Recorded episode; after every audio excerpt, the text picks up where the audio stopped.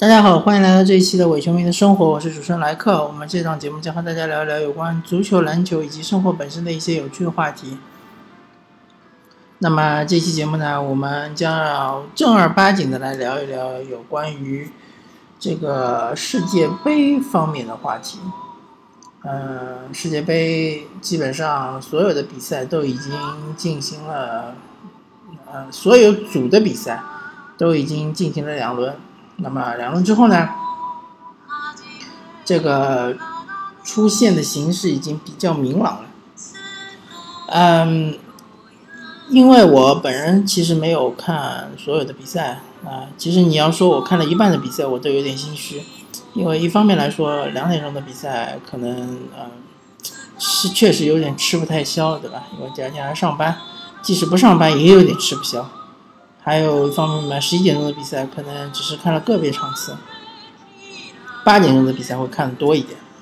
呃，另外在这里说，呃，整个世界杯的这个嗯一些个人的体会之前呢，先说说我的标准。我对于一场好球的标准，呃，首先是两两支球队应该势均力敌，其次是。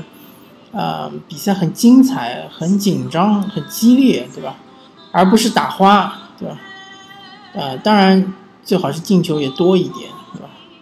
或者就是说有一方呃比较强，有一方相对比较弱一点，但是弱弱的那一方呢发挥特别出色，或者个别球员发挥特别出色。那么我可以说，看到现在为止，还啊也不是说看到现在为止，就是打到现在为止最精彩的比赛，应该还是。葡萄牙对西班牙的三比三，非常非常可惜，因为这场是两点钟比赛，所以我完全没看。嗯，但这场比赛非常符合我心目中，呃，精彩比赛的标准。那么，嗯，相对来说，某些比赛可能在我眼中就不是特别好看，所以说，啊，我本人可能也不会特别关注。嗯。比如说，这两天刚刚呃踢踢过的两场那个大比分的比赛，像是英格兰，对吧？六比一狂屠巴拿马，然后是那个比利时五比二狂胜突尼斯。那么这两场比赛，典型的就不是我喜欢看的比赛。当然，如果啊你是比利时球迷或者是英格兰球迷，你当然会看得很过瘾、很爽啊啊！但是我作为一个中立球迷。也也许有一些，嗯，看热闹的球迷会觉得进球多的比赛也非常爽。但是我作为一个中立中立的球迷，作为一个不是以看热闹为主的球迷呢，我希望这个比赛更加接近一点，对吧？就好像比利时打突尼斯这场比赛，上半场三比一，对吧？当上半场是二比零比利时领先，突尼斯扳回一球的时候，我觉得这个比赛可能会好看一点。但没想到，这突尼斯确实他的后防线太弱了。呃，整个中后场的防守也太差了，然后这个他的这个纪律性什么的各方面都差距太大了，啊，所以被比利时进五个球其实一点都不惊讶，甚至于我觉得比利时应该是进七个、八个甚至十个球，嗯，所以这个比赛其实就在我眼中就不精彩。那么英格兰对巴拿马这场比赛我根本就没看，因为我。预计呢，这场比赛肯定是一场一边倒，而且，呃，巴拿马也没有实力去和英格兰抗衡。即使他们龟缩防守，白大巴我觉得也顶不住英格兰。更何况他们这场比赛竟敢，竟然是就是有点攻出来这种趋势，那更加就是，啊，就是输的更惨了，对吧？一败涂地。嗯，所以说。这就是我个人评判比赛精彩与否的标准。嗯，然后我们来分析一下那个每个组的现在的形势啊。首先 A 组，呃，俄罗斯和乌拉圭已经出现了。那么，由于 B 组现在出现形势比较复杂，所以说俄罗斯和乌拉圭，我不觉得他们会为了争夺小组第一而全力以赴。啊，我甚至觉得乌拉圭可能会轮换一些球员，对吧？像苏亚雷斯、卡瓦尼这种。确实可以轮换，对吧？轮换几个队员，然后看看俄罗斯你到底有几斤几两？你面对我的一些替补队员，你能不能赢我？对吧？你能赢我，呃啊，其实俄罗斯也不需要赢，我觉得呃，现在形势看下来，俄罗斯只要打平就是小组第一，那么其实乌拉圭就可以留力踢，对吧？收着踢，反正你踢沙特也就是一比零嘛，对吧？你也是留力踢了，那你最后一场踢俄罗斯，其实打平让双方都体面的出线，其实也挺好。呃，我觉得乌拉圭的心态应该会是这样子的，他可能会将一些重要的球员轮换，然后再看看那些替补球员能不能把握机会，对吧？赢俄罗斯当然是最好，如果不能赢也无所谓。那么俄罗斯作为东道主，当然希望是小组第一出线，但是他们小组第一出线，如果是面对西班牙或者是葡萄牙任何一支球队，我觉得他们还是没什么希望，没什么机会。虽然有主场优势，但是我觉得技战术方面差距确实太大了。那么 B 组就比较微妙了，B 组现在来看呢，摩洛哥已经淘汰了，对吧？那么，西班牙、葡萄牙和伊朗分别是四分、四分、三分。伊朗最后一场打葡萄牙，如果伊朗能战胜葡萄牙，当然就是铁定出线。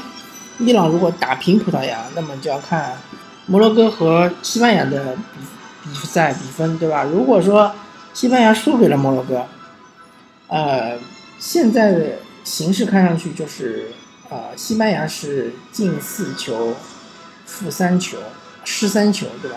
如果说呃。西班牙输掉两球以上的话，那么基本上伊朗能够打平葡萄牙也能出现。所以说，其实，嗯，命运都是掌握在这三支球队自己手上的。那么葡萄牙如果打打赢伊朗，当然就已经出现了。如果想争夺是呃小组第一，那么要争取更多的净胜球。嗯。所以这个组相对来说是有些混乱的，但是呃，我们不得不敬佩伊朗，伊朗这支亚洲球队，对吧？其实是在这届世界杯发挥相当不错啊。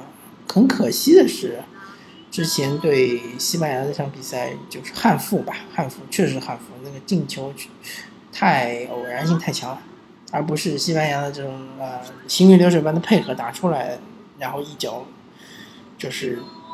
非常写意的推射，或者是怎么样的打门，而是太太意外了。那么，如果伊朗能够出现的话，我觉得，嗯，伊朗这支球队其实已经是超水平发挥了，因为在这个小组里面，大家一般认为伊朗是没有机会的，对吧？不管是摩洛哥也好，不管是葡萄牙也好，不管是西班牙也好，感觉这三支球队都比伊朗强。那么伊朗是怎么赢摩洛哥的呢？其实那场比赛我看了，摩洛哥还是占据主动的，而且整场压着伊朗打啊。我看了半场，下半场没看。啊，最后是最后时刻，伊朗凭借摩洛哥的一个乌龙球绝杀对手。那么一方面来说，伊朗的精神属性韧劲非常强；另外一方面，就是伊朗他的防守其实非常强。伊朗的防守在亚洲杯呃预选赛就已经体现出来了，对吧？前五场啊，应该是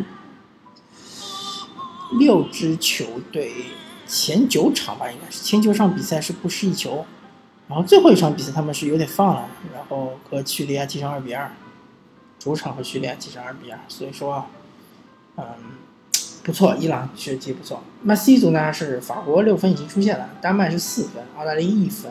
秘鲁零分，啊，其实澳大利亚和丹麦都有机会出现啊。法国已经出现，但法国还没有锁定小组第一。如果他们最后一轮是输给丹麦的话，那可能那他们就是小组第二。丹麦很清楚啊，最后一轮只要打平就出现，如果能战胜法国就小组第一啊。那么澳大利亚它的形势就比较危险一点，它必须要战胜秘鲁，而秘鲁其实。并不好踢，秘鲁这支球队还是很强的。澳大利亚可能就稍微占点优势，就是身体素质。但除了身体素质之外，呃，看不出来澳大利亚有什么能够战胜秘鲁的机会。不过澳大利亚其实，嗯，这个小组赛已经踢得也不错。打法国的时候，其实是一个，也是一个半乌龙球吧，呃，导致输给了法国，对吧？如果说当时是踢平法国的话，这个形势就会好很多。那么，现在就是取决两个因素。首先，秘鲁他最后一轮会以什么姿态来踢，或者说他发挥会怎么样？啊，如果他能够发挥的比较正常，甚至超水平发挥的话，那么澳大利亚肯定是一点机会都没有。如果他发挥失常，澳大利亚能赢球，那么其次还要看法国队是以哪种姿态来踢丹麦。他们是觉得打平就行了呢，还是觉得一定要赢丹麦，对吧？丹麦肯定是搏命式踢法了，呃，或者说丹麦也有可能是摆大巴，对吧？呃，就是想逼的逼个零比零也有可能。如果法国也没什么欲望，丹麦也想摆大巴，那么这个比赛可能真的就是零比零，就丹麦和法国携手出线。D 组，克罗地亚、尼日利亚，一个是六分，一个是三分，克罗地亚已经出线。啊，尼日利亚最后一轮是打阿根廷，然后冰岛和阿根廷都是一分，冰岛最后一轮是打克罗地亚。这个这一组，呃，除了克罗地亚出线之外呢，另外三支球队都有机会出线，那么这也是比较微妙的，那就要看克罗地亚的态度。据说克罗地亚已经啊，主帅已经。声明说最后一轮肯定会轮换，那么如果莫德里奇和拉基蒂都换下，对吧？然后比如说那个，呃，其他的一些主力球员都换下的话呢，打冰岛，呃，冰岛还是有机会的。如果冰岛赢的话，嗯，其实阿根廷和尼日利亚这一场比赛就很关键了。如果尼日利亚战胜阿根廷，那么基本上就是尼日利亚就出线。如果能大比分战胜阿根廷，对吧？然后冰岛又能战胜克罗地亚，那么尼日利亚甚至可以小组第一出线。如果阿根廷战胜尼日利亚，那么就要看冰岛和克罗地亚的这个比赛形势，最后要比拼净胜球。如果冰岛不能战胜克罗地亚，那么当然阿根廷就已经出现了。所以阿根廷和尼日利亚这场比赛，啊，可以说双方把命运掌握在自己手上。然后是一组的巴西四分，瑞士四分，塞尔维亚三分，哥斯达黎加零分。啊，那么巴西现在是净胜球的优势排在小组第一。那巴西最后一场会打塞尔维亚，塞尔维亚是有出线机会的。塞尔维亚如果战胜巴西，那铁定小组出线。如果塞尔维亚战胜巴西，除非瑞士输给哥斯达黎加，否则巴西就会被淘汰。所以巴西也很危险。其实，啊，没有大家想象中这么乐观。但是如果巴西能够踢平塞尔维亚，那基本上就已经呃铁定出线。啊，而瑞士想要争夺小组第一的话，那么必须要战胜哥斯达黎加，而且要啊赢两球以上。嗯，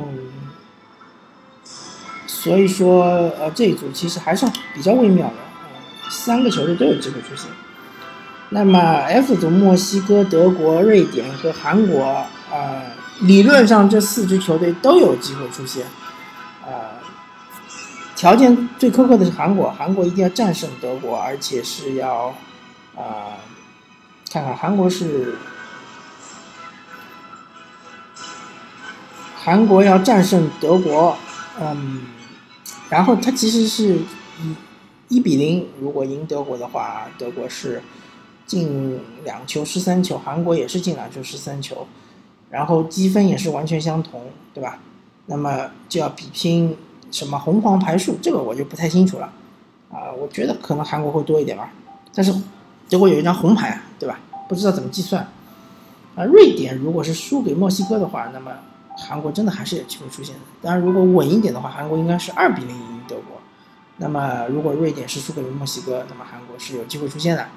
那么，瑞典和德国呢？很简单，他们最后一轮只要赢球就出现，这是完全把命运掌握在自己手上。啊，如果打平的话，德国打平啊，如果瑞典战胜墨西哥，那么墨西哥和瑞典出现，对吧？还有一个情况就是，如果德国赢了韩国，瑞典赢了墨西哥，那么这个。也是非常微妙的，因为墨西哥一共也就两个净胜球，呃，瑞典赢了墨西哥，最起码也要赢一个球吧，对吧？那么墨西哥可能会进球数会多一个，嗯，啊不对，那应该就是墨西哥和瑞典的进球数完全一样。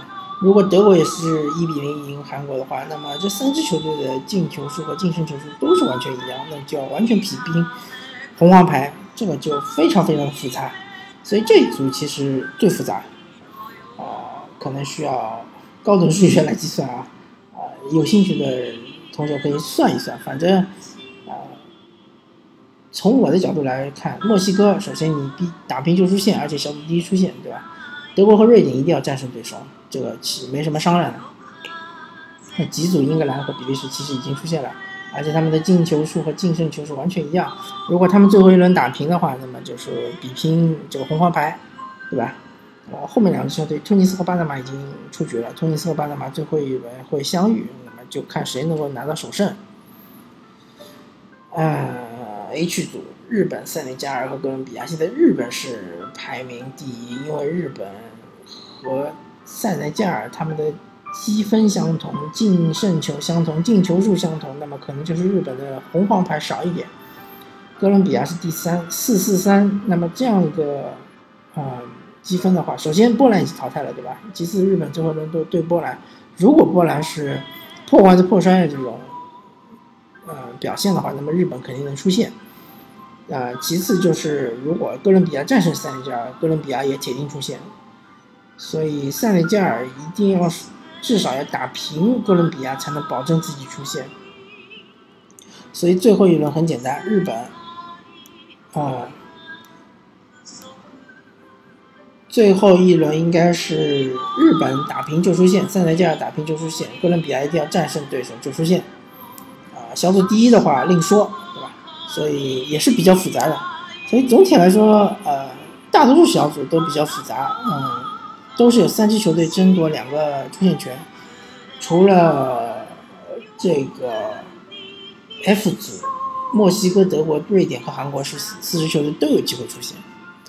啊。打到现在为止，其实还是比较精彩的。但是大家都知道嘛，世界杯其实小组赛比赛可能会比较精彩，但是紧张激激烈的程度肯定是远远不如淘汰赛。所以大家静心期待吧，马上就要进入淘汰赛阶段了，好吧？啊，这期我们就大致聊到这里，感谢大家收听这一期的伪球迷的生活，我是主持人莱克，我们下期再见，拜拜。